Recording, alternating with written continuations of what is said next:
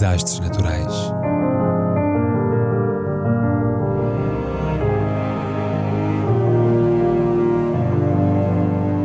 Por António Araújo.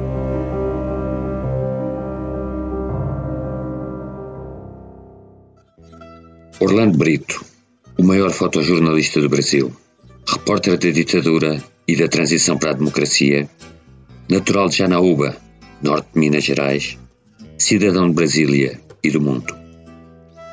Começou a servir cafezinhos na redação do jornal em Brasília, sua cidade quase natal, onde morreu no passado dia 11, aos 72 anos, de falência múltipla dos órgãos, causada por uma cirurgia a um cancro nos intestinos, ocorrida dias antes, que por destino ao descuido, vitimou aquele que era considerado um dos maiores, talvez o maior, fotojornalista brasileiro do nosso tempo.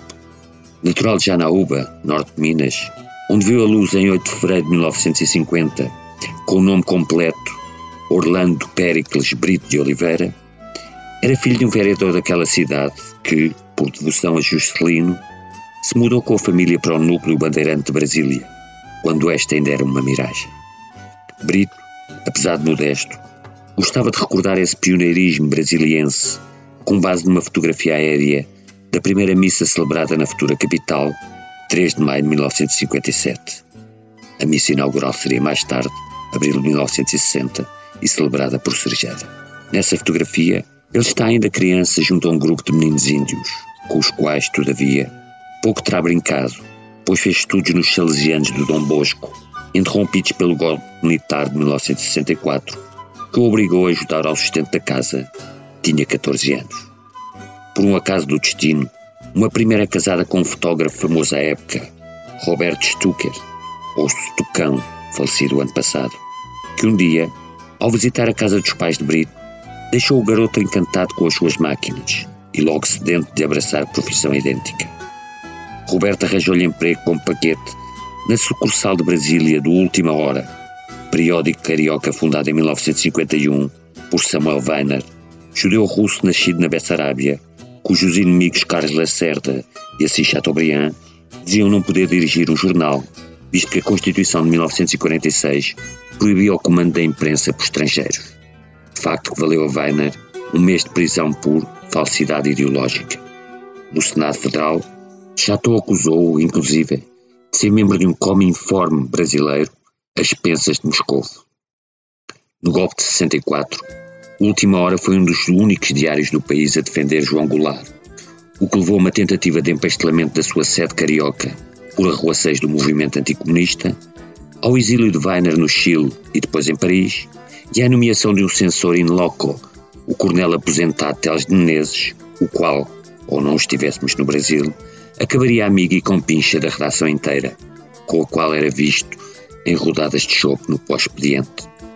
Após quatro meses como office boy, Brito foi convidado a integrar o departamento de fotografia do Última Hora, como laboratorista na revelação das películas. E um dia, por um outro acaso, o presidente Castelo Branco foi visitar o bispo da cidade, Dom José Newton, que morava ao lado do jornal.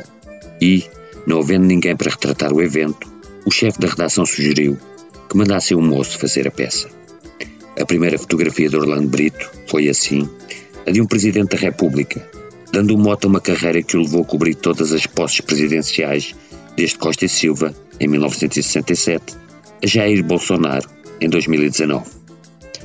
Responsável por fotografar a presidência e o Congresso, passou anos nos corredores do poder, sem se deixar contaminar por ele. Dizia que o seu compromisso era com os mais fracos e os ausentes. E foi testemunha retratista dos momentos-chave da história política do Brasil, na segunda metade do século XX e no primeiro quartel do presente. Esteve na sucursal brasiliense de O Globo, 1969 a 1981, na filial carioca da Veja, onde foi editor de fotografia até 1985, foi editor do Jornal do Brasil no Rio, 1987 a 1989, e no ano seguinte regressou a Brasília para dirigir o escritório local da revista Caras e fundar a agência O Brito News. Em 1977, com o Congresso encerrado pelo pacote de abril de Ernesto Geisel, conseguiu infiltrar-se na Câmara silenciosa e deserta, tirando um arrepiante clichê do que é uma ditadura em ação. Graças a essa fotografia, e a milhares de outras, A tribuna da imprensa no Senado Federal passará em breve a chamar-se Repórter Rolando Brito. Titula-se a muitos como o primeiro brasileiro galardoado com o World Press Photo em 1979. Ganhou tantas vezes o prémio Abril de Fotografia que, após a 11 vitória, passou a ser considerado fora de concurso. E é dela a última fotografia de Ulisses Guimarães, tirada na rampa do Congresso, 8 de outubro de 1992, quatro dias antes de o Senhor Diretas e Presidente da Constituinte morrer num trágico acidente de helicóptero em Angra dos Reis. Marcado pela obra de Eric Salomon, que na Alemanha dos anos 20 se celebrizou pelas suas fotos de governantes e famosos em poses pouco convencionais, Brito usou a subtileza e a ironia para romper a mordaça da censura e para falar através de imagens a um tempo reais e metafóricas, que mostram Geisel em silhueta negra no momento em que anunciava que o seu sucessor iria ser outro militar, Figueiredo, e não um civil, que se concentram nas botas de um soldado numa parada militar do 7 de setembro de 1976, ou ainda, já em democracia, que retratam Collor de Melo rodeado de uma fotografia moldurada da esposa, de uma estatueta de Nossa Senhora da Conceição e de um livro intitulado Como se faz um Presidente da República. Em contraste, seriam idílicos e complacentes os retratos de Sarney e Fernando Henrique Cardoso, e mais oficiais os de Lula e de Dilma. Além da política, fotografou o Brasil cima a baixo, indígenas e povo comum, celebridades do desporto e da cultura. Viajou por 60 países, esteve em várias Olimpíadas e Copas do Mundo.